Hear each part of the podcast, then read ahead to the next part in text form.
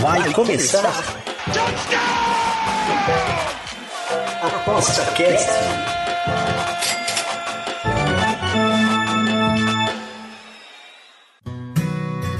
O Aposta Cast é um programa apoiado pela SportsBet.io, o site das odds turbinadas. SportsBet.io Fun, Fast, Fair. Chegamos para mais um ApostaCast, o podcast do Aposta 10. E desta vez vamos falar da Copa do Brasil. Será que as regras são diferentes? A bola rola diferente? A estratégia dos times será outra? E os resultados também serão outros em comparação com o Brasileirão? É, para ter uma ideia melhor sobre como vão atuar os times, como serão os confrontos, eu tenho aqui a colaboração, a ajuda e o conhecimento de duas férias do Aposta 10. O Henrique Oreia, tudo bem, Henrique? Fala, Rodrigo. Boa tarde aí, Pedro. Vamos estar tá falando aí da Copa do Brasil, que o sorteio maluco aí que reservou muitos clássicos e grandes jogos. Maravilha. E o, e o Oreia já falou que nosso convidado é o Pedro Ivo, que manja muito de futebol também. Tudo bem, Pedro? Fala, Rodrigo. Fala, Oreia. Fala todo mundo que está nos ouvindo. Sorteio da Copa do Brasil foi engraçado, muita gente falando de manipulação e tudo, mas acho que eles deixaram pelo menos o negócio bem interessante para vários locais, né? Clássico no Ceará, clássico em Goiás, clássicos em São Paulo e muito Rio de Janeiro versus Minas. Aí tem o representante do Rio aqui, tem o Orei aí que é de Minas. Aliás, está com, com, a cabeça bem inchada, que tomou um sarav uma saravada do Flusão ontem. Eu tô sonhando com L, só sei a letra L agora. Tô fazendo L aqui.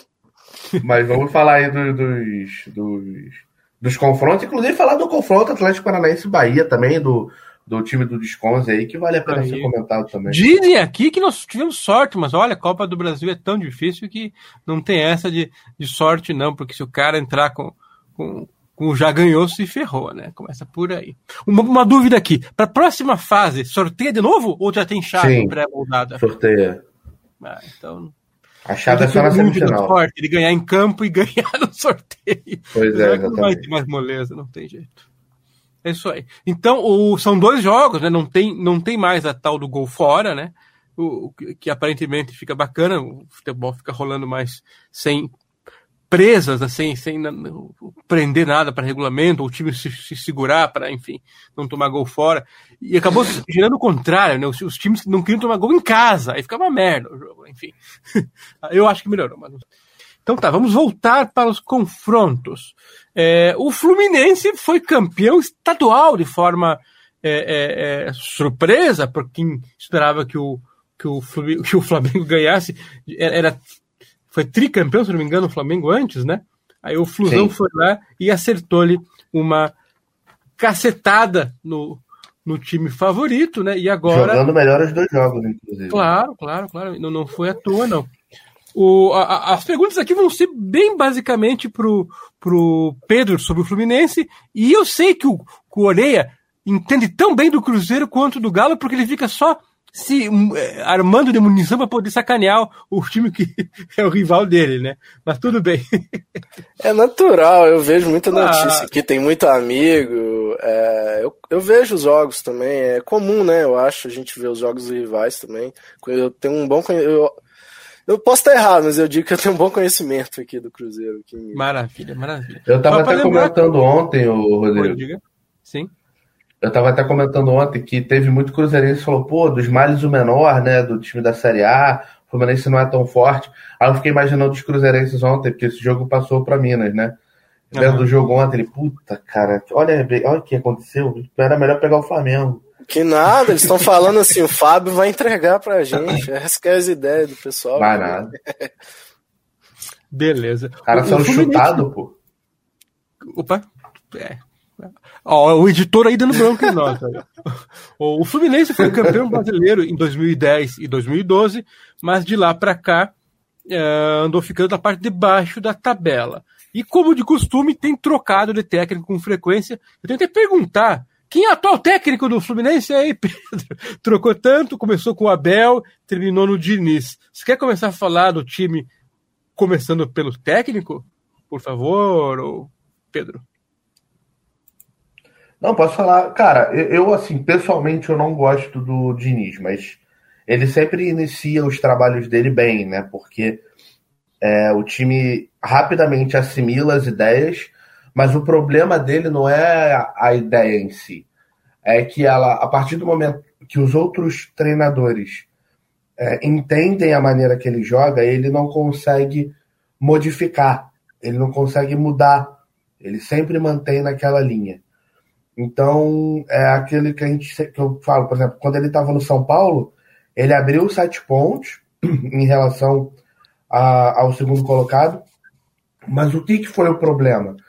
O que, que foi o, o diferente, né, entre aspas? Foi o, o Diniz abrir sete pontos com algum clube ou ele cair depois? O, problema, a, a, o diferente foi ele abrir os sete pontos, que isso não é costumeiro. Isso é comum, né? esperado. É... E, tem outra situação. E aí, tem outra situação, Pedro, a queda, já, tá a queda sim já era esperada. É, é, que é da durabilidade das ideias dele e também do elenco. No começo assumir a ideia, claro, o cara foi contratado para isso, o, o, atleta aprende coisas diferentes, tudo, mas em algum momento ele se dá conta, uhum. pô, mas isso aqui é muito exigente, hein? Tanto nos treinos quanto no, em campo.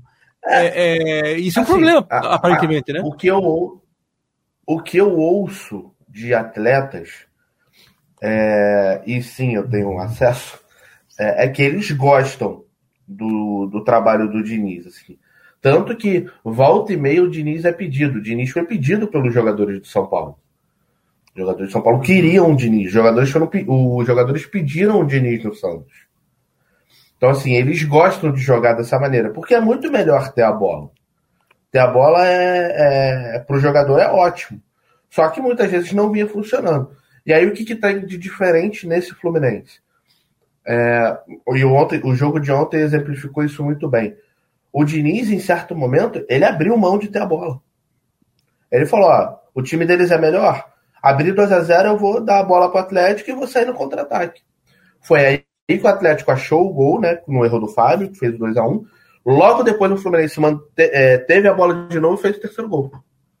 Então, assim, parece inicialmente que ele aprendeu com certos erros. O problema é, daqui dois meses, ele vai continuar é, é, mexendo nos erros ou ele vai continuar na convicção dele e eu, se eu for demitido, eu vou demitir com vou ser demitido com essa convicção, que vinha sendo o problema dele nos outros trabalhos.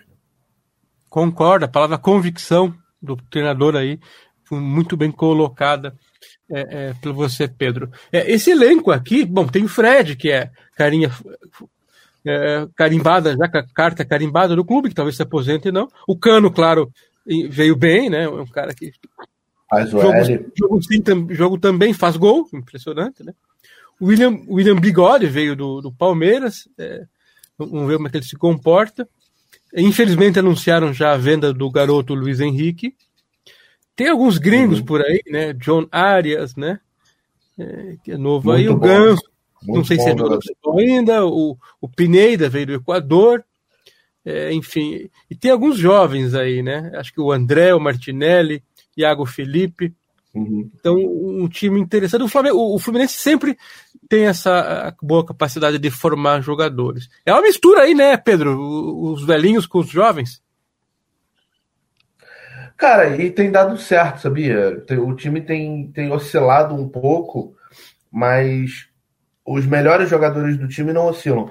O melhor jogador do time para mim é o André. O, o André, assim, é, ele é aquele cara que muito time gostaria de ter, que é um cara que joga muita bola, mas não aparece, não é um cara muito, sabe, não é um pavão, entendeu? Tipo, uhum. ele toma conta ali, muitas vezes você nem lembra dele em campo, mas ele tá ali é, fazendo a bola rodar, marcando bem pra caramba.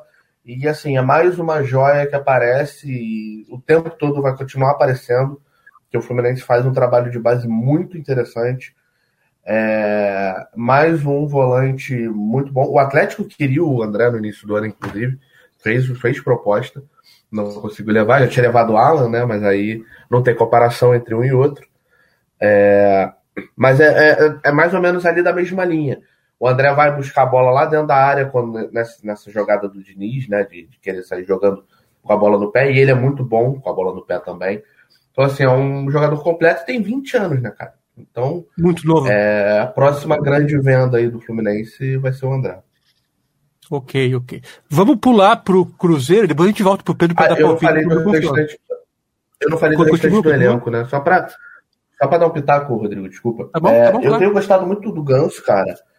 É, o Ganso ele tem melhorado nesse esquema do Diniz, porque ele não precisa voltar para marcar, mas ele tem voltado. Isso tem sido mais curioso, né? Ele tem, ele tem atuado bem. É, quem, tem, quem vem muito mal é o William Bigode, não vem jogando tão bem, tanto que foi para o banco no jogo contra o Juventude. Se eu não me engano, ele nem entrou. Ontem ele entrou aos 42 do segundo tempo. Então tem deixado a desejar, mas como você falou, tem o Luiz Henrique, tem o Caio Paulista que de vez em quando entra bem. E o Cano, né, cara? O Cano, na época quando veio, eu não, não gostei tanto da contratação, mas você vendo do estádio, é diferente de você ver um jogo do Vasco pela televisão, né? Eu vendo ele do estádio, eu consigo entender o porquê, por exemplo, quando tem um cruzamento, um escanteio na área, ele não tá no meio dos zagueiros, porque ele não tem o tamanho dos zagueiros. Então ele sempre tá na sobra, e ele cansou de fazer gol assim. Ele fez gol assim é, contra o Botafogo na, na semifinal, que classificou o Fluminense para a final contra o Flamengo. Fez gol assim ontem, porque no cruzamento, a bola passa por todo mundo, sobra para ele, ele faz o quarto gol. Então, eu passei a entender muito o, a ideia de jogo do Cano quando eu vi ele em campo, né, no Maracanã, no estádio. Né? Então, é, bacana, ele bacana. tem sido um cara que tem feito muitos gols e vai continuar fazendo gols esse ano e ano que vem, né? Que tem contrato até o ano que vem. Maravilha, maravilha. Bom, então o Fluminense é, é, eu vejo com bons olhos também para esse confronto e pegou um time da Série B. Quem está acompanhando de perto, quem escuta as notícias no rádio, na TV, é, é o Oreia que mora lá em BH. Como é que você vê as chances do Cruzeiro para enfrentar um time da Série A que nem o Fluminense e Oreia? O Cruzeiro, o que acontece com ele assim, né? Quando o Cruzeiro caiu, ele tentou voltar parecido com o que o Grêmio fez esse ano. E o Grêmio está tendo um pouco de dificuldade. Mantendo até alguns caras um pouco mais conhecidos, entendeu? Mantendo um pouco da base que ele tinha que caiu e não deu certo. É, tanto que até um dos motivos do Fábio ter saído foi isso, que foi tentar algo novo. E desde que chegou na gestão do Ronaldo, eu senti uma mudança muito grande no clube, que hoje em dia é, os jogadores estão jogando com mais vontade. Também eu senti uma renovação maior, não estão ficando muito presos a nome. Eles estão olhando mais a questão de desempenho. Tem uma mistura boa hoje entre idade e juventude também. É, eu gosto desse novo técnico aí do Cruzeiro agora, que é o Paulo Pesolano. Ele é um cara sério, mas que não inventa muito, escala o time do jeito que tem que ser e, e faz boas substituições. E também o Cruzeiro foi muito bem em trazer o Edu, que para mim é um centroavante muito bom, que tá fazendo a diferença do Brusque? time. Ele mesmo, foi artilheiro do, da Série B do ano passado, que era do Brusque. Hum. E o Edu tá fazendo uma diferença pro time agora. O principal do Cruzeiro é o seguinte: tem que entender que na Série B o Cruzeiro tá liderando fácil, fácil, só que os jogos não estão sendo fáceis. O Cruzeiro tá ganhando muito jogo de 1 a 0 tá ganhando muito jogo por pouco, de virada, apertado. Mas essa é a filosofia: jogar ali por uma bola. E, e a questão é a seguinte: depois do, no Mineiro, o Cruzeiro não estava jogando por uma bola. Como o time estava até encaixado, jogando direitinho, eles estavam bem. E, e aí, depois de jogar contra o Galo e perder a final, e ter uma estreia das mais difíceis possíveis, que foi contra o Bahia fora, e perder por 2 a 0 acredito que acertadamente o Paulo Pesolano parou, pensou e falou: pô, cara, aqui é Série B, não adianta ficar jogando como se fosse Campeonato Mineiro, que a gente. É, os outros times jogam duro, a gente não vai conseguir fazer gol fácil, então a gente não pode entregar gol fácil. Passaram a jogar mais pelo resultado. E como eles são um time organizado hoje em dia, jogam mais como time, apesar de não ter um talento enorme, é um elenco limitado, sim, se você for ver, mas joga muito bem como time. Então isso está fazendo o Cruzeiro ter uma grande chance de subir agora tá, é, para a Série A em 2023. E para esse confronto com o Fluminense, o Cruzeiro tem chance, mas eu diria que ele vai entrar com certeza como é, o azarão aí, porque é, em questão de elenco mesmo, assim, de quem tá, é um time inferior, claramente. Ok, ok. Você já sentiu o dedo do Ronaldo Fenômeno no Cruzeiro, Eu não. Não, é, tá. Não, não. O Cruzeiro se tornou uma SAF, né? O que, que é SAF mesmo, Pedro? Você que manja tudo aí da, dessa parte de organização dos times aí. Sociedade Anônima do Futebol é basicamente o clube vira uma empresa. É basicamente isso, para okay. ficar mais fácil aí. Ok. no começo teve muito badalação pelo fato do, do Ronaldo ter adquirido o time e tal. Baixou um pouco a bola a situação, tá mais dentro do campo agora, aí o papo, Orei, aí Não, o pessoal, os cruzeirenses sofreram muito, né? Eu gosto de brincar, eles ficaram dois anos seguidos na Série B, sem nem ter chance de subir. Sim, sendo horrível. que no primeiro ano ainda, eles quase caíram, cara. Foi meio louco aquilo ali. No final ali, sim, sim, sim. tiveram que passar um susto ali, né? Tiveram um jogo contra o Oeste lá, enfim, eles não vão lembrar, mas foi, foi passou perto. E nesse ano, assim, eu vi um, um de um amigo, ele tava, né, no Mineirão, na vitória ontem contra o CRB, e ele falou, ah, isso aqui já não dá mais graça, agora eu quero é Champions, e pessoal, pessoal ficou tanto tempo, é aquela coisa, você fica muito tempo sem fazer alguma coisa, você volta cheio de energia, né? Então, não, não acabou não, é, pelo contrário, o pessoal tá animado aqui em BH. Bom, as linhas abriram assim, né? Claro que essas odds são muito pré, e assim que os limites realmente estiverem melhores, o pessoal vai sentar o dedo, mas por enquanto abriu Fluminense ML a 1,78 contra o Cruzeiro. Mas é... o jogo lá ou aqui? O primeiro jogo seria no Rio de Janeiro. O primeiro jogo era no Maracanã. Né? É. Enfim, eu, eu acho que o pessoal vai apostar mais aí, mas tudo depende de chegar perto da data do jogo, ver o calendário, ver quem vai jogar, tudo. Mas a princípio eu gosto de qualquer bet aí no Fluminense até menos 0,75. Entre o ML e o 0,75 é o que eu imagino que o mercado realmente vai colocar. E, e, se vai valer a pena ou não depende de cada um e da sua análise. É, é meio claro para todos nós aqui que o Fluminense é, favorito. E, e, a diferença de jogar lá em BH, Pedro, ganha, ganha em casa de 1x0, 2x1 que seja. Como é que você imagina o Fluminense jogando com um golzinho só de vantagem lá em, em Minas, você acha que tem risco? Ah, risco sempre tem, né, cara? O Cruzeiro vive um tempo difícil, mas é um clube grande, a torcida tá empolgada, vai, vai lotar o Mineirão. Eu tive lá, quando foi 2019, talvez, que teve também um Cruzeiro e Fluminense pela Copa do Brasil. O primeiro jogo foi 2 a 2 aqui, e aí foi esse mesmo, mesmo a mesma situação. Eu fui lá no jogo lá em Minas, é, a torcida encheu o estádio, que foi aquele gol do João Pedro de bicicleta no último lance do jogo. E aí o Fluminense perdeu nos pênaltis. Cara, eu acho que ganhando de 2 a 1 ou de 1 a 0 né?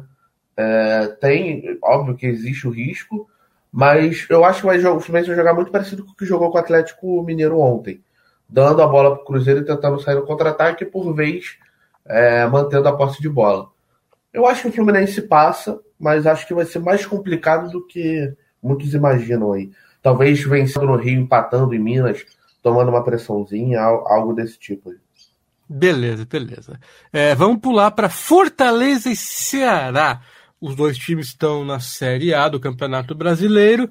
O Fortaleza é, despontou primeiro do que o Ceará aí como uma força na elite brasileira aí, chegou pela primeira vez a Libertadores, se eu estiver falando besteira, me corrijam, né? Mas acho que chegou assim, ficou entre os oito ali, foi direto para a fase de grupos. É, manteve o treinador. Quinto, Rodrigo. Oi? Ficou em quinto. Ó, oh, que maravilha, quinto lugar. Mas, mas teve em terceiro, um bom, bom tempo também, né? Eu lembro. Uhum.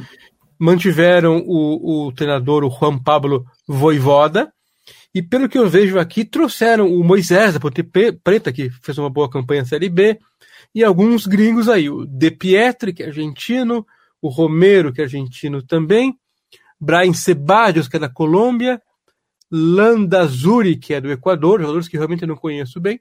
O goleiro aí, é, é, eu estava acostumado a acompanhar o Fernando Miguel, o Boé, que apareceu um rapaz chamado Max Wallace, que tem jogado bem, pelo que eu entendi.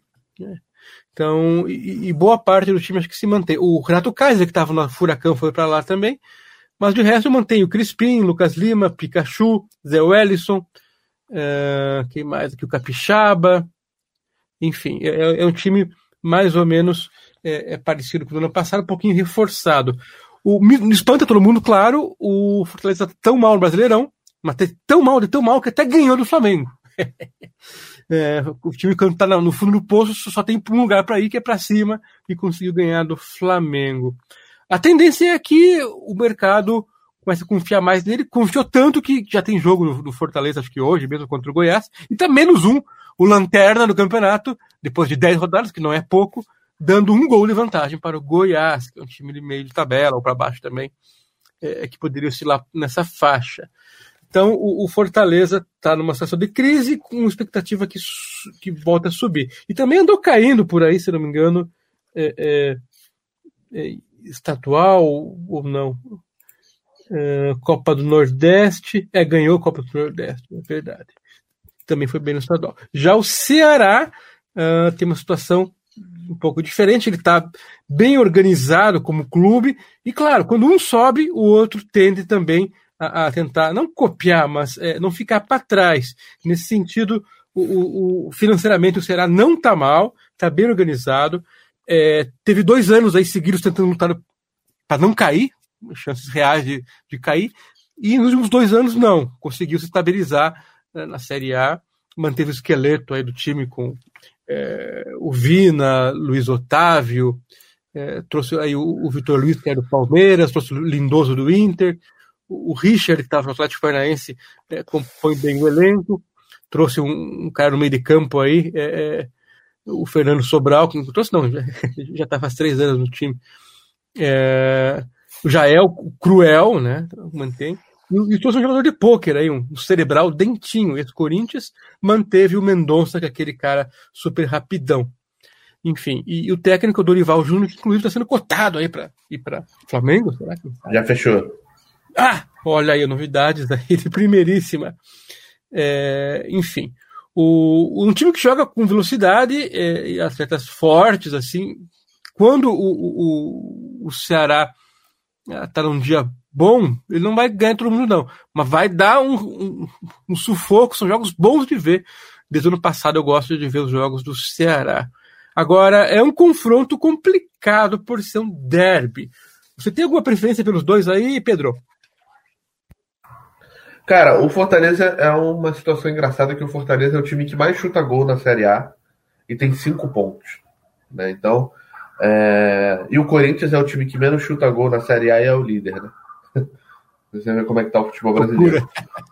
É, cara, é... time por time, eu gosto mais do Fortaleza. Acho que o Fortaleza peca muito por ter privilegiado a Libertadores e não ter elenco para disputar as duas competições, agora três competições, que vai entrar a Copa do Brasil junto. Então, acho que isso pode ser uma problemática. O Ceará tem a Sul-Americana também, né? Então acaba sendo ruim para os dois. Porque acaba sendo bom para o confronto, porque ambos os times estarão cansados e muitas viagens e tudo, mas é, nenhum dos dois tem elenco para disputar essas três competições. Sim. Acho que o, o, Fortaleza tem a vantagem de ter o Voivoda já há algum tempo né, no comando e o Ceará vai estar com um novo treinador, né, que o Dorival acertou com o Flamengo. Então, tem uma pequena vantagem para o Fortaleza, mas eu imagino que as odds assim, estejam 50-50 para os dois lados ou muito perto disso. Porque até o próprio estádio é o mesmo. Uhum. Uh, um, um, jogo, o, o mandante vai estar com 70% da torcida, né? Mas isso não tem feito muita diferença. No, no, no Brasileirão tinha mais torcida do Fortaleza e o Ceará ganhou, enfim. É, acho um confronto muito igual, bastante parecido aí entre as duas equipes. Maravilha. Oreia, tem alguma preferência aí entre Fortaleza e Ceará? É, eu gosto mais de estar do lado do Ceará nesse momento, assim, porque o Fortaleza vai ter que correr atrás no brasileiro, ele não tem outra escolha, vai ter que gastar energia ali. O Ceará perdeu o Dorival, ok, verdade. Só que a base do time mantém. E o Ceará é um time que está me surpreendendo nessa temporada, está jogando muito bem, conseguiu uns resultados incríveis, assim, que é igual ganhar do Independente na Argentina para se classificar. Ganhou do Palmeiras na estreia, né? Agora ontem ganhou do América, fora de casa. É um time que, que eu acredito que ele seja um pouco mais sólido. Mas isso é pouca coisa, eu diria assim. É naquele sentido de se eu fosse escolher, eu estaria do lado do Ceará pelo que ele vem apresentando alguns resultados mais sólidos nesses últimos tempos. E o Fortaleza vai ter que dividir a atenção também entre a Libertadores. Por exemplo, no caso do Ceará, se ele precisar entrar mais mole na Sul-Americana, não tem problema, não é uma Libertadores, né? No caso do Fortaleza, como é que faz? Eles não vão entrar para valer numa Libertadores, numa mata-mata? Claro que vão. Então isso pode acabar pesando no jogo aí. E, particularmente, isso é um motivo que eu gosto de estar do lado do Ceará. Beleza. As odds aqui que abriram na, na Betano, o jogo é Fortaleza como mandante, ele tem, digamos, um menos 0,25 aí para esse jogo. Reflete um pouco a expectativa do que o mercado tem em relação ao Fortaleza. É, eu pegaria, será mais 0,25 também, se, se abrir menos 0,25 pro, pro Fortaleza. Derby, eu pego o handicap positivo geralmente, a não ser que tenha um motivo muito forte para isso. E aqui me parece que eu pegaria o Ceará também. Beleza. Ô, Rodrigo. Oi? Sabe qual é o treinador que está sendo cotado lá no Ceará para entrar no Menor lugar, ideia. É o Thiago Nunes. Não, o, Gustavo, o Thiago Nunes estava lá antes, né? Eu sei, por isso mesmo foi a piada. Gustavo Morínigo. Morínigo, ah, bom. Isso, o do Curitiba. Pode Conhece ser. bem. É bom, hein? Ele é bom, hein? Eu gosto dele, eu não acho ele ruim, não. É. Ele fez uma excelente série B com o Curitiba. Né? É, com um cara sem holofotes e tal, mas é, é, aguentou muita barra, porque, pô, treinar o coxa e não ser demitido tem que ser bom pra caralho. beleza, beleza, é bom saber, valeu.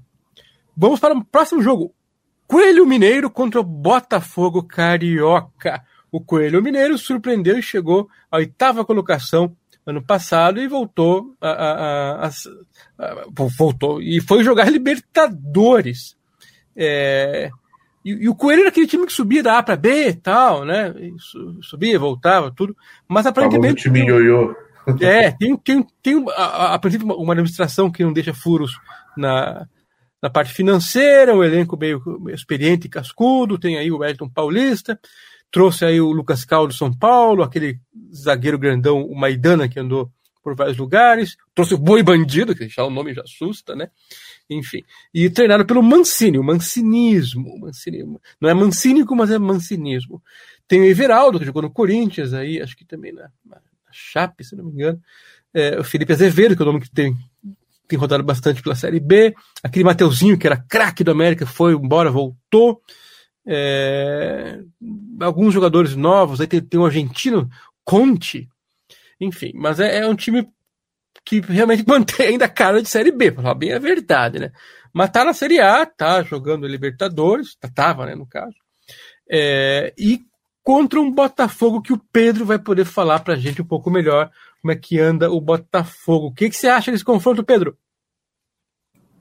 É, eu, assim, eu acho o Botafogo favorito. Eu tenho, tenho até uma, uma imagem engraçada que eu mandei para uns amigos botafoguenses que é a foto do engenhão assim, com os dizeres passo ponto, como se o cara tivesse arrependido de ter entrado na SAF do Botafogo. Mas assim, boa, cara. Boa, boa, boa. é...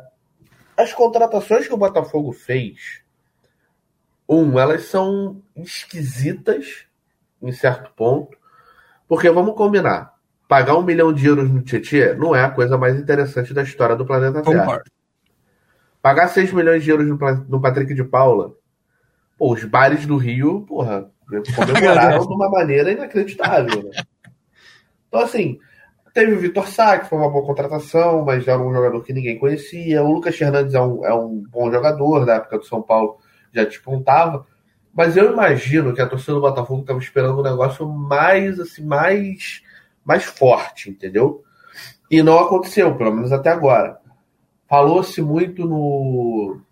É, esqueci o nome. Que era famoso. Enfim, falou-se muito em jogadores famosos de Botafogo, mas não veio nenhum. Não vieram apostas. É, vieram apostas, jogadores jovens, jogadores que estão dando algum, algum algum retorno imediato, mas que não fazem o nível do Botafogo ser um nível estratosfericamente grande como a torcida do Botafogo imaginava. Agora, o Botafogo deu uma mínima sorte, né? Porque ficou quatro times ali no final do, do, do sorteio. América, Botafogo, Atlético Mineiro e Flamengo. Poderia ter sido muito pior para o Botafogo, né? Poderia Sim. ter pego o Atlético ou o Flamengo. Cadê? O Flamengo agora nem tanto, né? Mas é, poderia ter sido pior. Eu acho que o confronto é bom para o Botafogo. É, o primeiro jogo é, é, em Minas, né? É em Minas. Então, e aí ficou bom também para decidir em casa, porque o Botafogo arranca o empate lá, como arrancou no jogo do Brasileiro. Na verdade, o Botafogo estava ganhando, o América arrancou o empate, né? É, acho que é um bom confronto para o Botafogo poder passar de fase aí e ir pegando confiança aos poucos. A torcida do Botafogo é desconfiada por, por, por, osmose, né? Ela sempre é desconfiada. Então imagino que eles estejam um pouco desconfiados pelo desempenho que o time vem tendo, porque eles acham que deveria ser maior. Mas eu acho que não, eu acho que está bem próximo ali do, do, que realmente é. Acho que o Botafogo não vai. Não, não, é, não é time para alçar voos grandes agora. Mas se o cara resolver botar dinheiro, pode alçar voos importantes aí mais para frente. Mas por agora, acho que é time ali para décimo, nono colocado no brasileiro mesmo. A, a, tua impressão do treinador aí é, é, é, o, é, o, português, o Luiz Castro ainda? É, é ele mesmo. É, o, o, que, que você. Já teve tempo de ter uma opinião ainda não? Então, a, a ideia de jogo dele eu gosto e é interessante. O problema é. Eu não sei se foi ele que pediu esses jogadores que vieram. Ou se foi meio que a SAF que impôs. Porque tem muito disso, né? Eu lembro que na época do Jorge Jesus aqui no Flamengo, ele não pediu os jogadores que vieram. Ele não pediu o Felipe Luiz, ele, ele fala, ó, ofereceram aqui o Felipe Luiz. O que, que você acha? Ah, eu acho interessante. Ele não pedi, eles não pedem os jogadores. Entendi. Eles só chancelam os que são oferecidos. Não sei se ele. Mas, por exemplo, eles trouxeram o Renzo Sarabia que estava em Portugal. Né? Eles trouxeram jogadores, no, não imagino que ele conhecesse o Vitor Sá a fundo, né? Mas vieram vários jogadores vindos de Portugal, então imagino que ele conhecesse os atletas, talvez sejam por isso que eles tenham sido oferecidos para o Botafogo. Mas a ideia de jogo é interessante, só que demora, né, cara? É, precisa de tempo.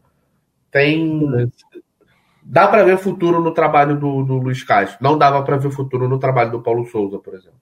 Acho que essa é a, é a grande diferença. Ok, ok. É, como é que você viu o confronto, Oreia? Você acha que o Coelho aí consegue passar pelo Botafogo?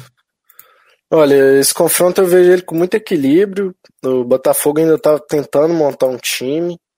É, ele, ele oscila ainda. Ele faz umas partidas incríveis, igual quando ganhou do Ceará fora de casa, por 3 a 1 Só que de vez em quando o time vai muito mal. Então, é, o América, por outro lado, ele, ele é um time mais regular, vamos dizer assim. Uhum. Ele perdeu pro Ceará em casa, mas o Ceará também é um bom time. O América não perdia em casa há muito tempo. Um dia você acaba perdendo. E, por exemplo, o América empatou com o Corinthians fora. O, o time do América é aquele time que não tem nada demais e, e, e que você sabe mais ou menos o que você pode esperar dele, entende? E geralmente ele é bom nesses mata-mata, igual ele mostrou, né, na Libertadores. Apesar de ter passado as duas nos pênaltis, ele conseguiu suportar é, jogos difíceis para ele. Ter que jogar fora de casa na Libertadores, coisa que eles não estavam acostumados. Acredito que, assim, para mim o Botafogo é um time um pouco melhor, mas ainda não está pronto. Então isso deixa o jogo bastante nivelado. Eu daria uns 50% de chance para cada uma das equipes passar aí. Eu não sei qual que tá a cotação para esse primeiro jogo aqui em Minas. É, eu é, acho é que, que, a cotação deve estar tá um América menos 0,25, eu diria. É, assim. time da casa. Copa do Brasil são muito caseiro quem faz as odds aí. É, e costuma ser favorável, geralmente, ao time da casa. É. Só estica de acordo com o tamanho dos times, de, de repente. Isso, agora o, o, que eu senti no confronto desses dois no brasileiro foi um jogo muito travado, então talvez seja um caso de under. Mas aí a gente tem que ver mais pra frente. Maravilha. Vamos pro clássico. Jogo de elim... Só Oi, diga lá, Jogo de eliminatória, primeiro jogo de eliminatória, ele já tem tendência a under. E aí você pega um jogo América e Botafogo, que o América vai ter que atacar o Botafogo, muito provavelmente. Tem mais tendência a under ainda, né? Então pode ser o caminho. Ok, ok. Vamos para o clássico goiano. Atlético Goianiense, que reformulou camisa, é, o símbolo lá. Ficou cada vez mais parecido com o Atlético Paranaense, mas tudo bem, tudo bem. Contra o Goiás, o Esmeraldino. Os dois estão na Série A, mas o Goiás ainda tem aquela carona de Série B. Assim, é a minha impressão. Uh, eu, particularmente, gosto do Atlético Goianiense. É, e, e, os últimos jogos que eu vi estão com mais cara daquele Atlético Goianiense que estava do ano passado. Apesar de que trocou, pelo que eu vi aqui, o time inteiro praticamente, 30 jogadores quase. É, mas é o terceiro ano consecutivo do Atlético Goianiense é, na Série A. Nos últimos quatro estaduais ganhou três, ou seja, no momento é o time mais forte do, do estado goiano, sendo que o Goiás, claro, tem uma história bem maior, mais ampla, e que não se encontra no momento é, mais propício a, a, conquistas, né? É claro que o, o time do Atlético Goianiense tem seus problemas, como entrosamento, que está melhorando agora, a defesa meio frágil a princípio, e Humberto Louser é o treinador do Atlético Goianiense. É, bom, vamos ver o Goiás, como é que é. Como é, como é que você viu o Goiás hoje em dia aí, Oreia? Fala para nós aí a, tua, a percepção que você teve vendo os jogos da Série A. O, o, Goiás é o seguinte, quando eu vi o Goiás, os primeiros jogos dele assim, no Brasileirão, ele teve um jogo contra o Havaí também, que ele perdeu de 3 a 2 Foi um jogo muito ruim que o Goiás fez, ele mostrou muito desorganizado. E para mim, ali na minha cabeça, eu pensei assim, Goiás vai cair, cara. Esse time é muito ruim. Só que aí o Goiás foi entrando no, no torneio e foi passando os jogos e fez um jogo duro com o Flamengo, daqui o grande, o inacabável Apodi teve a bola cara a cara no final do jogo contra o Hugo e jogou para fora. Ou seja, podia ter arrancado empate com o Flamengo. Depois disso, foi lá contra o Bragantino e conseguiu classificação na Copa do Brasil ganhando fora de casa, depois dos pênaltis. Depois, agora, ganhando o Botafogo, jogando no Rio. Assim, é, esse time do Goiás eu passei a respeitar ele um pouco mais. Acho que ele é um pouco melhor, ele é mais competitivo do que a gente pensa.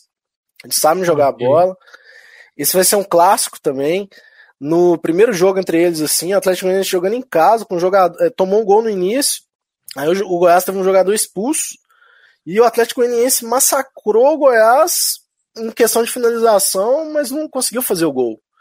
E isso uhum. daí para mim ficou meio foi muito notável assim. Não sei se isso vai se repetir agora, mas ficou 1 a 0 esse jogo pro Goiás. Foi um dos motivos do Goiás não estar tá tão lá embaixo, né, que deu esses três pontos, o Atlético Goianiense lá embaixo. O, eu vou, já vou falar minha opinião também do Atlético Goianiense rapidinho aqui. Eu acho que o Atlético Goianiense é um bom time. Deu azar em vários jogos, que ele podia ter tido sorte melhor. Quanto o Corinthians, ele teve um gol anulado quando o jogo ainda estava 0 a 0 Gerou uma certa polêmica no frame que foi usado no VAR. Então, assim, jogou, assim, jogou melhor do que o Corinthians e, e conseguiu empatar com o Inter fora, jogando até melhor do que o Inter. Eu acho que esse aí vai ser um jogo, assim, você tomar cuidado também de achar que esse jogo é travado, porque lá, lá em Goiás, eu não, eu não sei por que exatamente, mas alguns clássicos já tiveram alguns placares muito elásticos, então eu acho que esse daí é um jogo bem difícil, assim, que eu vou ser sincero, eu, eu ficaria mais de olho pro ao vivo, tá? Essa seria a minha opinião. Ok, ok. Alguma visão que você tem sobre esse confronto aí, Pedro, por gentileza? Eu acho que é um dos confrontos mais iguais aqui dentro dessas oitavas de final. É... Eu gosto de. Para mim, dentre os 22 jogadores que estarão em campo, o melhor é o Pedro Raul, tem marcado muito gol no Goiás, já fazia muito gol na época de Botafogo. Esse cara veio é, do Japão, né? É, mas gosta do, do, do álcool, tá? Procurem, que... Recomendo a quem está, a quem está nos ouvindo, procurem histórias do Pedro Raul no Botafogo. Só isso é, eu não vou falar o apelido dele, deixa eu falar. É, mas assim, eu, ele é muito bom. Ele é muito bom. Se ele não tivesse esse problema aí, ele, ele estaria em time grande e estaria, enfim, possibilidades de ir para a Europa. Ele é realmente muito bom. E ele tem bancado o Nicolas, né? O Nicolas também é um atacante muito bom, foi ídolo recente do Paysandu, marcou muito gol por lá. O Goiás comprou o Nicolas e tem ficado no banco o Pedro Raul. É, e eu acho que o Goiás tem leve vantagem pelo histórico, não o histórico recente, né? O histórico recente é, é, vai pró Atlético Goianiense, mas o, o, Goiás historicamente elimina o Atlético Goianiense em campeonatos goianos é, com certa, até, até certa facilidade. Tem muito mais problemas contra o Vila Nova, mesmo o Vila Nova sendo um time de Série B. Mas nos últimos tempos isso aí, sorte, essa sorte virou, né? O Atlético Goianiense tem vencido aí campeonatos goianos em sequência, muitas das vezes nem sendo o melhor time do campeonato, mas o time acaba sendo o time mais regular e acaba vencendo clássicos com, com certa frequência também. Então, assim, é como eu disse, é um jogo bem parelho, bem 50-50, e, e cabe um detalhe. Muito provavelmente esses dois jogos vão ser sem presença de torcida visitante no estádio de cada time, não no Serra Dourada, como é o caso do Fortaleza e Ceará, por exemplo, que vai ter presença das, das duas torcidas e os dois jogos devem ser no Castelão. No, nesse Entendi. caso, não. Por muito provavelmente o Goiás vai jogar na Serrinha e o Atlético Goianiense no Antônio Cioli. Isso pode fazer também grande diferença, porque são estádios acanhados, mas com a torcida mais perto do campo. Pode fazer diferença ali para as duas equipes, esses, esses dois jogos aí. Então, só para complementar, o Goiás tem como treinador o Jair Ventura, tem o Apodi, que já foi falado, o incansável, tem o Tadeu no gol, que é o homem do fantástico, Dada Belmonte no ataque. Tem também o Elvis, né, que está lá para soltar a sua voz. E Nicolas, que é o atacante à moda antiga, cabeludão, é, nem parece jogador de futebol. Então, um confronto que promete. Pulamos agora para Bahia, que está na Série B, contra o Furacão da Série A. E também, como não era de se esperar, de, ser diferente, mesmo em casa, o mercado dá uh, um equilíbrio, uma leve vantagem para o time que joga em casa. O Bahia costuma encher os seus estádios, a torcida é muito fiel. É, eu confesso que não estou acompanhando muito a Série B, os jogos do Bahia, acho que passei um ou outro só pela, pela TV, já o Atlético acompanha um pouco mais. Não há dúvida nenhuma que o Atlético é favorito por estar na Série A, por ter um elenco mais caro. Agora, o quanto que o Bahia pode incomodar esse furacão aí, Pedro? Então, Rodrigo, eu acho que é a mesma situação ali, guardadas as devidas proporções, de Fluminense e Cruzeiro. É, eu acho que o Bahia é, é a mesma, exatamente a mesma coisa. A torcida do Bahia vai encher o estádio.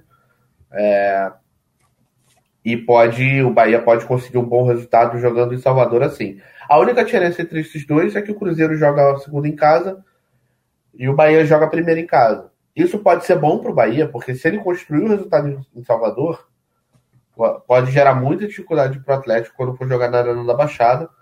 A Arena da Baixada também vai estar lotada, mas enfim.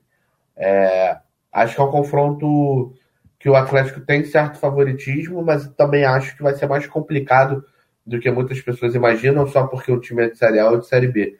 Bahia vem atuando bem, é, tem oscila, obviamente, como toda a equipe da Série B oscila, mas de, guardadas as proporções ali dentro da Série B, é um dos melhores times, imagino que deva subir. E jogar em Salvador é sempre muito difícil. Então acho que o Atlético Paranaense vai ter alguma dificuldade lá. E acho que vai ser tudo resolvido no segundo jogo. Ok, só para lembrar que o treinador do Bahia é o Guto Ferreira, contratou aí um jogador que eu acho que é da Colômbia, aí, o Rodaliega, também trouxe Matheus Davó, que, que acho que era Corinthians, né? E o Lucas Mugni, que era do Flamengo, se não me engano, né? Isso é o colombiano, o Rodaliega. Já o Furacão gente acompanha mais de perto, porque é o atual vice-campeão da Copa do Brasil, campeão da Sul-Americana. É, estadual não, porque nós deixamos a concorrência levar um títulozinho de vez em quando, né? Como é que você vê esse confronto aí, Oreia? É, acredito que esse confronto, assim, o, o Bahia, para mim, junto do Cruzeiro, é, o, é um dos os dois melhores times da Série B. Não é à toa que eu acho que eles chegaram aqui nas oitavas, sendo os, os dois times da Série B. E, e a grande força do Bahia está sendo em casa, cara. Em casa eles estão sendo muito fortes. Teve um jogo contra o Cristiano que eles estavam com um jogador a menos, saíram atrás e ainda conseguiram virar o jogo no final. Só que fora de casa o Bahia está sendo muito frágil. Tá, tá indo mal mesmo. Perdeu pro Tom Bense, perdeu é, pro Ituano, não sei se. Acho que empatou, perdeu pro Ituano. Vou até olhar de novo aqui. perdeu de 1 a 0 pro Ituano jogando fora de casa também. Ou seja, está sendo um time vulnerável quando sai Salvador. Então a grande questão desse jogo, o primeiro jogo é na Bahia, Rodrigo? É Bahia, é Bahia. Então o primeiro jogo lá em Salvador, acredito que vai ser muito decisivo para as chances desse confronto. E, e, eu não sei exatamente qual vai ser a aproximação que o Filipão vai tomar. Se eu fosse treinador do Bahia, eu entenderia que a gente precisaria ir muito bem lá para poder jogar mais é, travado no, no Paraná. Então, de alguma forma, eu acredito que esse jogo vai ser para gols na ida, sim. Hum, é, é, perigoso estar do lado do Bahia também, porque o Atlético Paranaense é um bom time e mostrou, por exemplo, contra o Juventude, pode, consegue fazer gol em contra-ataque, que eu acho que é o que vai acontecer. Então, essa é a minha visão do jogo, assim, que o Bahia vai tentar sair para o jogo, o Atlético Paranaense não vai ficar só atrás, mas vai tentar aproveitar os espaços que o Bahia der. E o Bahia consegue fazer gol quando joga lá em Salvador, tem um ataque bom. E o Atlético Paranaense também pode aproveitar o espaço, é um jogo para gol, na minha opinião. Ok, ok. É, eu ratifico aí que o Atlético é ligeiramente favorito, mas é, aqui o mando de campo em mata-mata é, é, um jogo de cada vez, é, é bem complicado é, cravar aí, né? Vai ganhar, vai passar tal. A tendência é que o Atlético tem um pouco mais de chance, é, mais elenco, mais dinheiro tal, enfim, mas não é fácil traduzir isso em, em vitória e, e simples assim. Pulamos agora para Corinthians e Santos, clássico paulista. O Santos foi vice-campeão da Libertadores aí ano passado, mas de lá para cá sofreu muito, trocou treinadores, é, tem um elenco jovem de novo, sempre montando equipes se renovando. E o Corinthians jogando mal é o líder do campeonato. É terrível apostar no Corinthians, ele vai lá e está em primeiro lugar ainda, não sei como, mas é que tem muito dinheiro injetado, tem jogador ainda que não mostrou todo o seu potencial. É um confronto aí que o mercado, claro, vai ver o Corinthians como favorito. Quais são as chances do Santos aí, Oreia, na tua opinião? O Santos é um time que, na minha opinião, assim, ele perdeu muitos jogadores, deixou o time mais fraco. Só que eu gosto desse técnico que eles trouxeram, que é o, o Fábio Bustos. Bustos. É, acho que ele chama, é, chama Fabian Bustos. E, e, eu acho que ele tá fazendo a diferença para esse time, que, que é um time mediano, eu diria, hoje do Santos. É, no início do ano eu achei que o Santos ia chegar a cair, mas depois que eu vi o trabalho do treinador, vi que o time veio melhorando. Lembra que no Paulista o Santos foi muito mal, teve que jogar a última rodada para não cair, né? Sim. sim. então, o, o, o, que, de novo, é o primeiro jogo é na Vila ou, ou não? O primeiro ou os jogos não é, vai, é não vai ser na Vila. Capital, na capital, o primeiro jogo. Não, não vai ter nenhum jogo na Vila também, não. Essa é uma questão também no confronto. Ah, isso né? tem que ver, sabe? Tem que ver. Porque nem sempre o Santos está mandando lá na Vila. Não sei exatamente porquê, mas está acontecendo. Então tem que definir. Mas o, mando primeiro é do Corinthians, então. É isso? Sim, isso. Tá.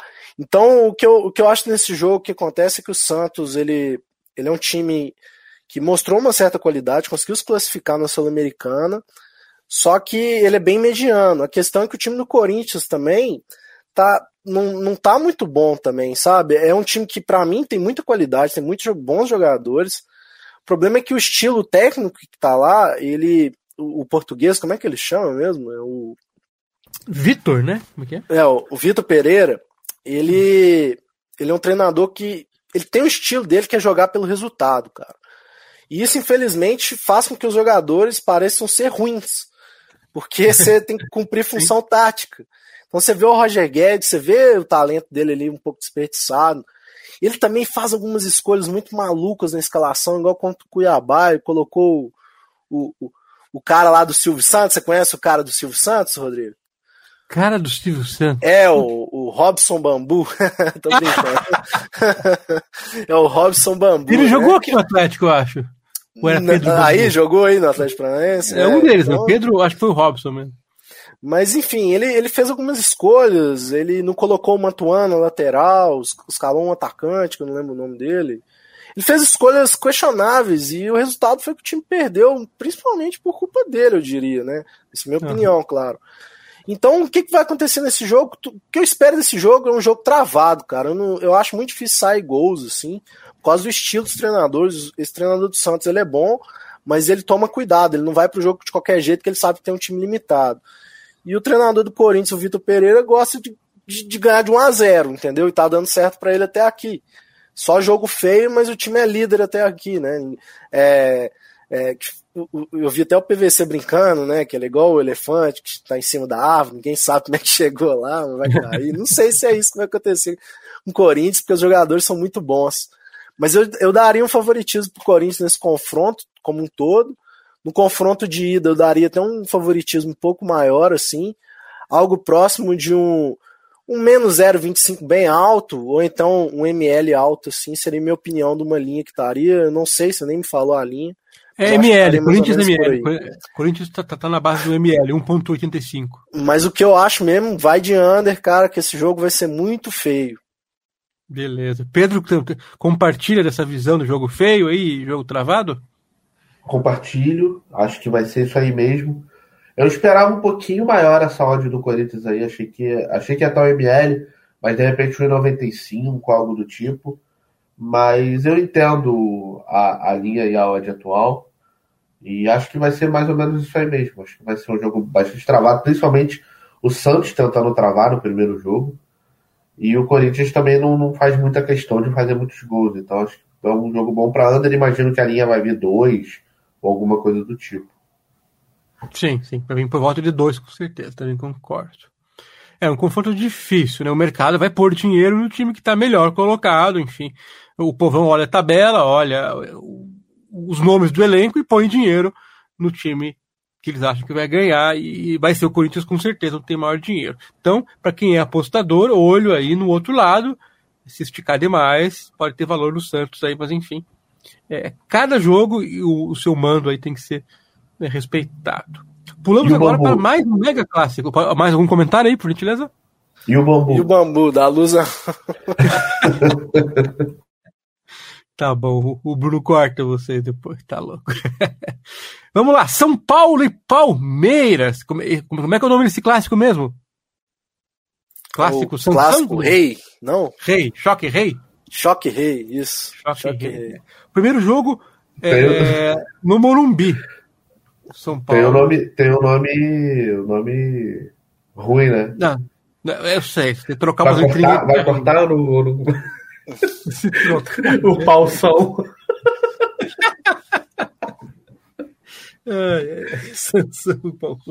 cada uma, cada uma. Vamos lá. É, o Palmeiras, claro, é, é, um, é time indicado para ser campeão de tudo esse ano. Só que ganhou Paulista, ganhou duas vezes a Libertadores, ganhou a Copa do Brasil, mas não ganhou o Brasileiro. É, então, o foco eu penso bastante que o Palmeiras vai ser no brasileiro. Mas é um time formado, o jeito de jogar para ganhar mata-mata, né? A mentalidade do, do Abel, o jeito que, que, os times dele jogam aparentemente, é de fazer um a 0 e amarrar. E olha, e não, não vi muitos times aí fazer melhor que eles, viu? É sempre ruim comparar com times muito melhores e maiores, que no caso Liverpool, mas lembra um pouco, sabe? Faz o placar e fica tocando a bola sem precisar correr altos riscos. Um time que sabe bem não sofrer, mas é, é, segurar bem o jogo e limitar o, o, adversário. Já o São Paulo é o time da esperança, né? Todo ano a tua torcida espera é, uma melhora, um, conquistas. É, eu vejo como bem grande a diferença aí para o Palmeiras passar, mas quando se enfrenta um adversário local, é, essa diferença no papel tende a diminuir, porque o, o, time mais fraco, entre aspas, né, tem um esforço muito maior em derrubar o outro do que ele ganhar, ganhar só. Como é que você vê isso aí, Pedro?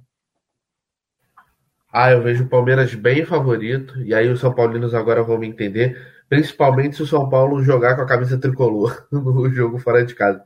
Cara, é impressionante como essa camisa da Azar, cara. É, é, surreal, assim. Jogou, eles jogaram a. Fizeram o primeiro jogo lá, ganharam de 3 a 0 né? No Paulista. 2 a 0 Foi 2 a 0 E aí foram jogar com a bendita camisa tricolor lá no segundo jogo, tomaram 4.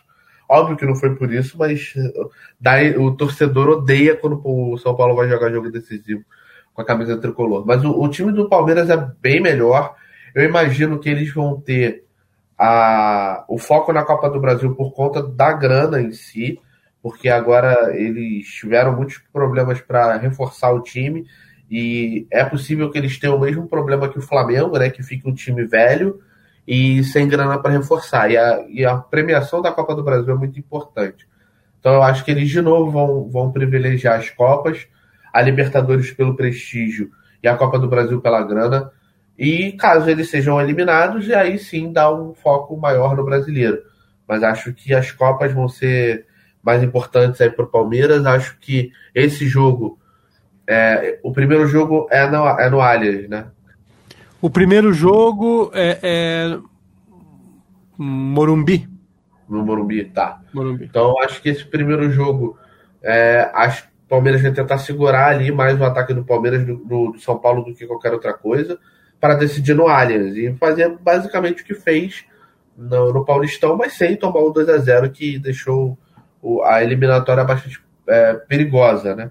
Então acho que vai ser aí um, talvez um 2x1 pro São Paulo no primeiro jogo, 1x1, algo desse tipo, e o Palmeiras decidindo no Allianz depois com o resultado meio que já encaminhado. Acho que o Palmeiras passa, acho que é um confronto diferente daqueles que eu falei do Fluminense Cruzeiro, do, do Bahia Atlético. Acho que é um confronto mais tranquilo do que imagina-se que vai ser. E acho que imagina-se que vai ser um confronto complicado por conta do clássico, mas é, eu gosto do Palmeiras aqui, acho que o Palmeiras passa. Tra... Tranquilo é forte, mas com certa tranquilidade. Ok. Oreia, compartilha da opinião também? É, acredito que, para mim, o que acontece, cara? O time do Palmeiras ele é melhor, ele é um time mais organizado, é um time que não tem nenhum ponto fraco, vamos dizer assim. Essa é a grande diferença. No gol também tem uma diferença grande, que eu acho que o Everton é muito melhor do que o Jandrei.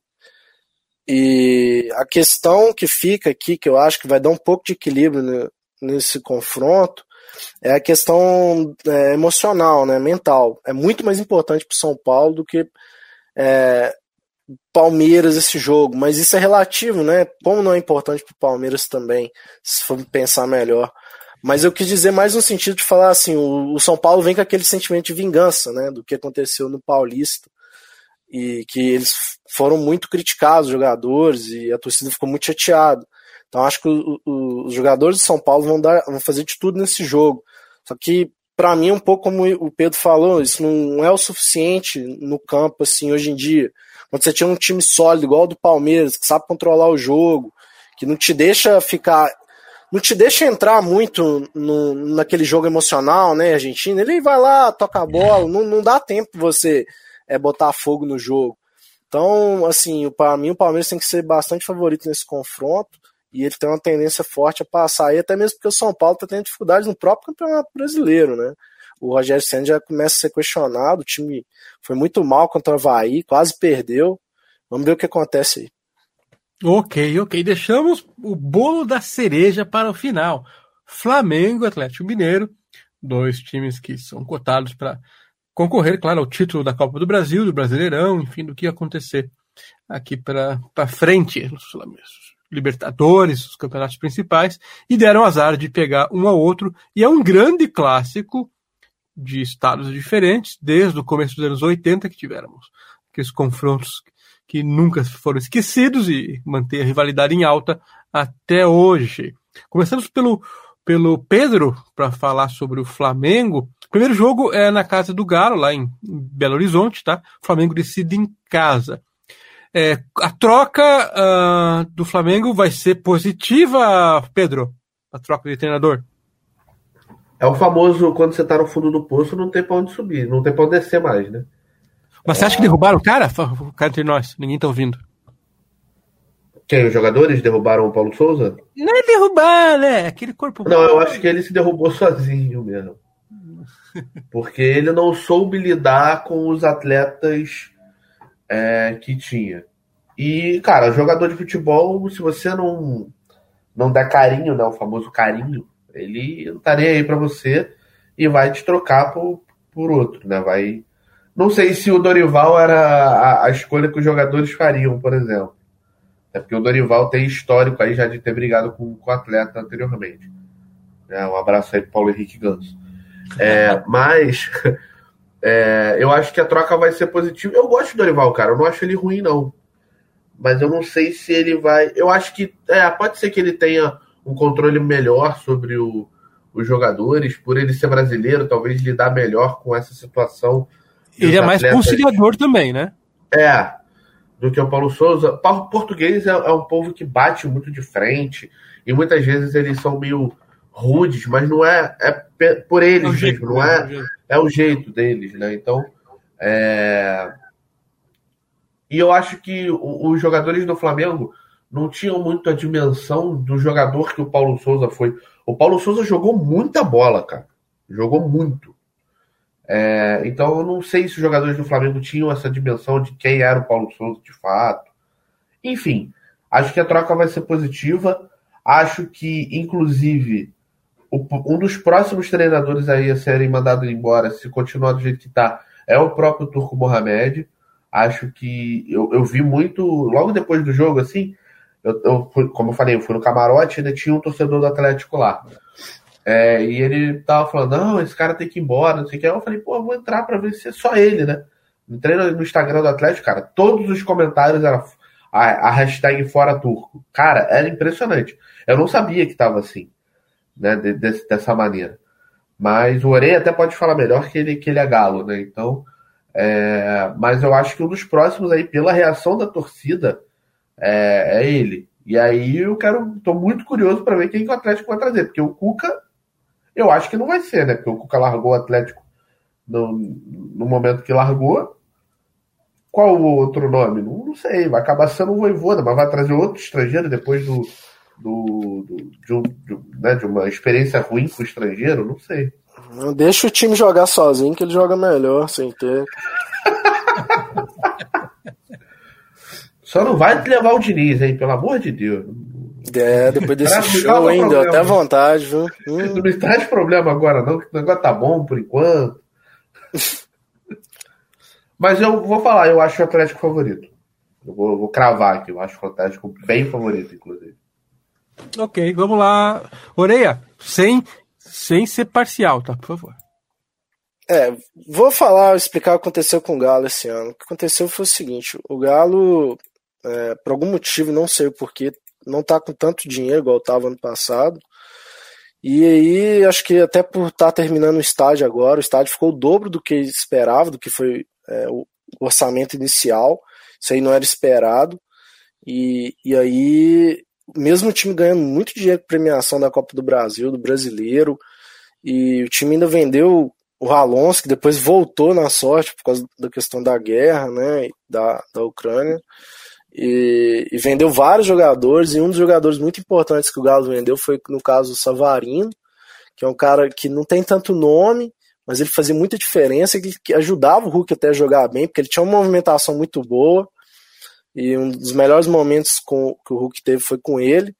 E da, do dia para a noite, o Atlético falou: é, o, o Savarino foi vendido. E tchau. Isso foi muito estranho, isso já mostra assim que que o Galo não tá tão bem. Por exemplo, a gente tava com o Savarino e o Diego Costa. Apesar de tudo que o Diego Costa falou do time, né? Ele era muito melhor. A gente acordou com. com. Eu esqueci o nome lá do. Ah, como é que é aquele atacante lá, viu? Nem sei o nome dele, cara. Ele, ele era do, do Oeste, lembra? Do, Navarro? O Fábio, o Fábio Gomes? O Fábio Gomes, é. Acordamos com, com o Fábio Gomes lá de centroavante. Não, não deu muito certo isso, não, entendeu? Então a questão é a seguinte, cara. A questão também é que depois que o Turco veio, o Cuca tinha muito mérito. Ele, o Cuca tem um mérito que ele tem uma visão muito boa no futebol. Ele, ele consegue chegar pro jogador e ver onde é que ele vai render melhor. Ele dá uma certa liberdade pro jogador jogar, sem ter que acabar com o esquema tático. Ele fala mais ou menos assim: olha, eu quero que você faça mais ou menos isso. Eu tô supondo aqui, né? Eu não conversei com ele, mas era bem claro. Eu diria que você ia ter saudade do Cuca, para começar, Aureia. É, eu tenho, hoje eu tenho. Embora ele é complicado, né? Ele sempre larga o trabalho no meio. Não foi a primeira vez que ele fez isso, né? Enfim. É, então, uma coisa que ele parece que ele faz é isso, que ele chega com um jogador e fala, faça mais ou menos isso, eu quero que o mínimo que você faça é isso, cumpra essa função, mas fora disso, eu acho que você pode fazer isso, eu acho que você pode fazer aquilo, acho que isso pode ser bom, você também pode ter liberdade para tomar decisão na hora, eu não vou te criticar depois, nem vou te tirar por causa disso. Isso fazia os jogadores renderem muito bem, o Ken é um exemplo disso, bem que o Ken está convivendo com lesões, mas fora do Cuca, assim, da era Cuca, com o São Paulo também, o Ken nunca foi muito bem. E com o Turco foi a mesma coisa, também não tá bem. O Turco mudou também o posicionamento do Hulk, colocou ele um pouco mais centroavante, eu não gosto muito disso, porque ele fica. O, o grande diferencial do Hulk é ele pegar no meio de campo e arrancar. E ele pode ou continuar arrancando para o gol, ou então achar um companheiro melhor posicionado. E, e, e, o, e, o, Turco mudou esse posicionamento, então assim, o, o, time do Galo ele tá um pouco sem liga, assim. Acho que muito por causa do técnico. Por isso que os torcedores estão com tanta raiva, assim, nesse sentido. É, os jogadores estão jogando pior, talvez, mas eu sinto que é os mesmos jogadores e eles parecem. Sabe quando você, você amarrou a perna de alguém, as pessoas estão tentando correr? Parece que é o que aconteceu com eles. É como se ele estivesse tirando o potencial que os jogadores têm. Então, Pedro falou que ele acha que o Galo é muito favorito. Eu acho que não. Eu acho que os dois times não estão num bom momento. Não sei o que vai acontecer nesse confronto, por que pareça.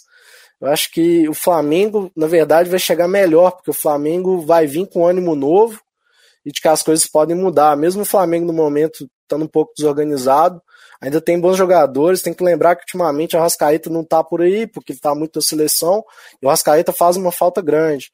Então a tendência é com o Rascaeta voltando, o Gabigol estando jogando. É, se o, o, o, Dorival for inteligente, ele vai tirar o Andrés, vai colocar o João Gomes, que isso não faz sentido nenhum. O Andrés não sabe marcar, ele é muito talentoso, habilidoso, mas ele não sabe marcar. E o João Gomes estava jogando muito, não sei porque que ele tirou ele. E aí ia dar trabalho pro Galo, que hoje tem uma defesa muito fraca. O Everson, que ano passado até que estava bem, esse ano tá muito mal. E e é isso aí, vamos ver o que vai acontecer. Não sei. Mas o Jair e o Alan são bons no meio ali na contenção, né? Por aí. Então, eles são bons, cara, mas, mas não sei exatamente por que, assim, talvez pelo mudança de posicionamento, eles estão tendo dificuldade, sabe? Outra coisa também, por exemplo, ontem, o Turco cometeu um erro, na minha opinião, tá? Ele, ele escalou o Ademir e o Sacha juntos. Sendo que o Galo, muitas vezes com o Cuca, o Cuca, principalmente nesse jogo que o outro time tem um ataque bom, que é o caso do Fluminense, que é um ataque rápido, onde é que o Cano é um oportunista, o Luiz Henrique é um cara bem rápido, é, ele, ele colocava um meia a mais, entendeu? Até mesmo o Tietchan entrava lá. Então, para mim, eu teria colocado um volante a mais para ajudar dar um pouco mais de sustentação para o time ajudar eles a marcarem. Então, o que aconteceu é que o Turco não está tendo é, é, esse toque fino assim de entender essas mudanças pro jogo. Ele tá escalando o time de qualquer jeito e, e aí o time fica suscetível a tomar gol. Porque tá faltando um cara da sobra lá atrás, porque tem um atacante lá na frente, entendeu? Enfim, essa é a minha opinião aí. Ok. O que, que, você achou do Godin? Ele tá devendo mesmo? Não, não tem jeito, não se encaixa? Não, o Godin pode ir embora. O Godin chegou é. gordo, lento. É, claro, ele deve. Ele era foda, né? Eu lembro dele no Atlético de Madrid. Mas futebol, cara, é físico. Futebol é muito físico. Infelizmente o Godinho não chegou bem, cara. Tanto que ele, se ele tivesse muito bem, ele ainda tá no Atlético Madrid. É, você prefere veio... o Nathan Silva hoje em dia do que ele, imagino. Com certeza, com certeza. O Nathan, apesar de falhar algumas vezes, ele é muito melhor. Entende? Eu, eu acho ele muito bom. Acho que hoje, ontem ele não foi tão culpado assim quanto parece, na minha opinião. Eu sou um pouco crítico do, do, do menino, que é o Rubens, lateral. É, que ele às vezes joga de lateral, um pouco improvisado, porque o Aran tá na seleção. E, e ele costuma jogar também de meia, mas eu acho que ele ainda é muito menino, ele ainda falta um pouco de malícia para ele dentro de campo, não toma as melhores decisões. E você pode ver que muitos gols foram em cima dele ali, dois dos primeiros gols lá foi em cima dele no, no primeiro tempo. Um, um foi o aquele que ele passou e cruzou pro cano, e o outro que ele cruzou pro lateral, né? O, qual que é o lateral direito mesmo, Pedro? Do, o Samuel, Xavier. Xavier. O Rubens fez, fez parecer que o Samuel Xavier é bom. É, e, e é, cara, isso é impressionante. O Samuel Xavier já jogou no Galo. Ele é ruim, cara. Eu não acho ele bom. Ele é muito ruim, ontem sério. Ele muito... jogou pra cacete. E ontem ele parecia um craque, assim, impressionante. E, e no quarto gol, que era a hora fundamental do jogo, de novo o Rubens, ele foi o que o Pedro falou o Cano esperto, em vez de ir em cima da bola, ele se afastou do Rubens e esperou ver o que ia acontecer. Não deu outra. Teve um desvio no, no primeiro pau ali, o Rubens estava olhando para a bola, em vez de marcar o jogador, a bola sobrou para o Cano, o Cano guardou. Isso decide o jogo, entende? Então, assim, o banco do Galo também caiu muito, né? Então eu falei muito desse aí, porque é meu time, eu entendo mais. Tranquilo, tranquilo. E eu tô com raiva que meu time tá mal, e ano passado tava bom. Mas eu acho que vai ser um confronto equilibrado e eu diria até que o Flamengo tem mais chance de passar. Mas talvez eu tenha sendo enviesado. Então, agradecer ao Oreia e ao Pedro pela participação, pela é, boa vontade em compartilhar o tanto que eles manjam de futebol, que a gente sempre aprende um montão a cada programa aqui. Obrigado, Pedro. Valeu, até a próxima. Valeu, Oreia. Valeu, galera. Abraço do Oreia. E obrigado a quem está escutando o ApostaCast, o podcast da Aposta 10. Valeu, até a próxima. Tchau. O ApostaCast é um programa apoiado pela SportsBet.io, o site das odds turbinadas. SportsBet.io Fun, Fast, Fair.